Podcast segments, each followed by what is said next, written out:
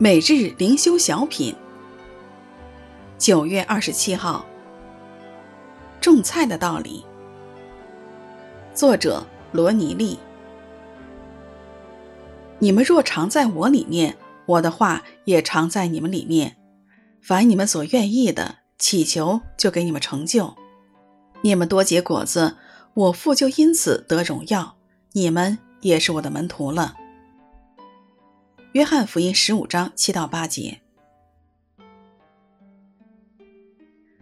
主耶稣要求我们过得胜的生活，用葡萄枝如何多结果子的比喻来教导我们。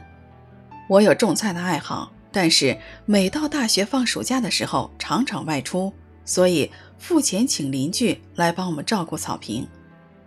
美国邻居不认识菜园里哪些是中国菜，哪些是杂草。所以，当我回来之后，会看见草坪整齐干净，菜畦却杂草丛生，蔬菜不是死了，就是在杂草中枯黄了。二零二零年疫情期间，我全年在家，菜园里的菜又多又好，自家吃还送人了。我们基督徒的生命也就像属神的园子，是不是长满杂草，结不结果子？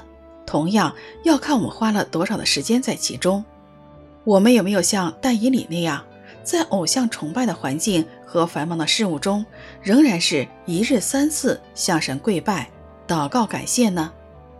在这弯曲悖逆的时代中，如果我们不每天来到神的面前灵修祷告，求圣灵借着神的道浇灌我们的生命，我们生命的园子里也会杂草丛生，结不出生命的果子来。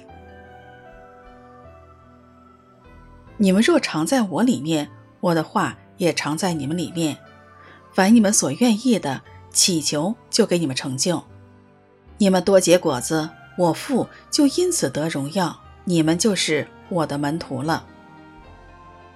约翰福音十五章七到八节。